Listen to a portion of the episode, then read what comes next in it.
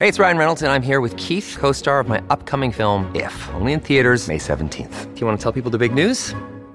All right, I'll do. it. Sign up now and you'll get unlimited for $15 a month and six months of Paramount Plus Essential Plan on us. Mintmobile.com slash switch. Upfront payment of $45 equivalent to $15 per month. Unlimited over 40 gigabytes per month. Face lower speeds. Videos at 480p. Active Mint customers by 531.24 get six months of Paramount Plus Essential Plan. Auto renews after six months. Offer ends May 31st, 2024. Separate Paramount Plus registration required. Terms and conditions apply if rated PG.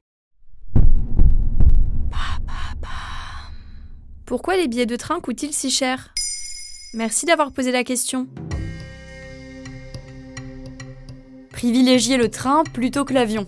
Cela commence à faire plusieurs années que prendre l'avion pour des courts trajets est vu d'un mauvais œil. La raison, c'est le mode de transport le plus polluant.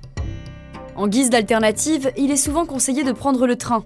Pour la SNCF, Voyager en train à grande vitesse, c'est 50 fois moins de CO2 émis que pour un voyage en voiture et 80 fois moins qu'en avion.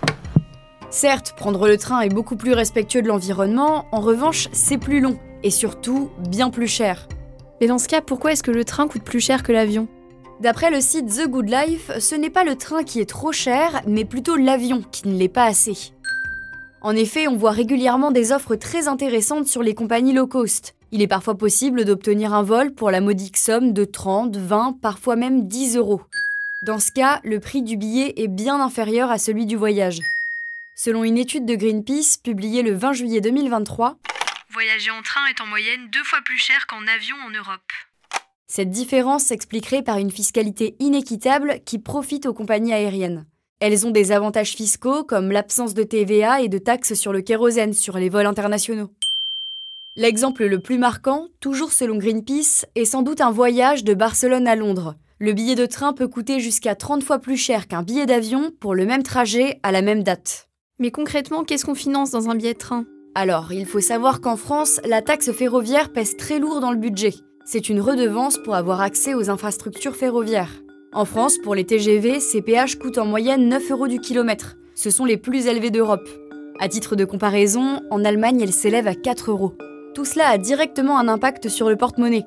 On estime que ça représenterait environ 40% du prix du billet. Pourtant, cette redevance est indispensable. Notre pays suit un modèle à part. Une attachée de presse de la SNCF a confié au Figaro que 100% de l'entretien et de la rénovation du réseau ferroviaire repose sur ces péages. Autrement dit, il n'y a pas de subvention pour l'entretien, cela repose uniquement sur les compagnies ferroviaires. Ça veut dire qu'on est forcément obligé de casser sa tirelire pour prendre le train? Pas obligatoirement, seulement ça nécessite plus d'organisation. On ne le répétera jamais assez, il faut anticiper. Prendre ses billets avec de l'avance vous permet de les toucher à moindre prix. De la même façon, le prix d'un billet n'est pas le même en fonction de l'heure du jour du départ. Si vous êtes flexible, privilégiez les trains tôt le matin ou tard le soir. Ils sont généralement moins chers. Si vous prenez le train régulièrement, investissez dans un abonnement. Vous y trouverez votre compte. La SNCF propose des cartes avantageuses qui permettent de payer 30% de moins par billet pour les adultes et parfois jusqu'à 60% de moins pour les jeunes et les seniors. L'abonnement TGV Max vous permet par exemple de prendre le train en illimité. Si vous êtes un grand voyageur, il devrait être facile à amortir. Voilà pourquoi les billets de train coûtent si cher. Vous souhaitez réagir à cet épisode? C'est possible et ça se passe sur Spotify. Vous pouvez commenter l'épisode et répondre au sondage du jour directement sur l'appli. Maintenant vous savez, un podcast Bababam Originals, écrit et réalisé par Joanne Bourdin. Si cet épisode vous a plu, n'hésitez pas à laisser des commentaires ou des étoiles sur vos applis de podcast préférés.